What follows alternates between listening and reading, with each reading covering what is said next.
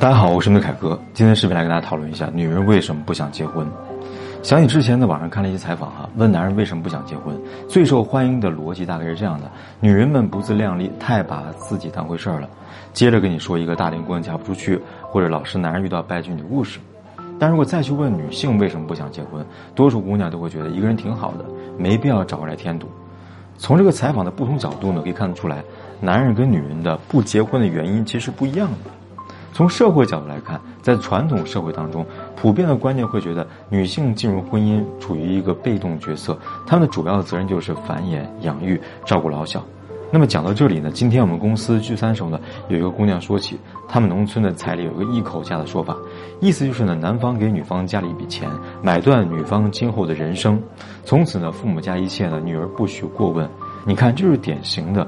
父系社会的结构，男性负责获取资源，也享有分配资源的权利。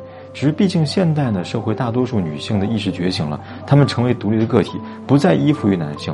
现在，大多数女孩呢都出来上班了，收入也不低于男性。女人呢再也不像过去一样，没有男人就无法在社会上生存了。因此，父系社会呢，男性分配资源的角色自然就开始被弱化了。这样来呢，女性对于婚姻的要求自然会提高。因为他们追求的是精神上的满足，他们更需要的是情绪以及陪伴的价值，而不再是生活和物质上的温饱。但可悲的是，多数男同胞呢，并没有意识到这一点，他们还在觉得照顾家庭、生儿育女是女人的本分跟义务。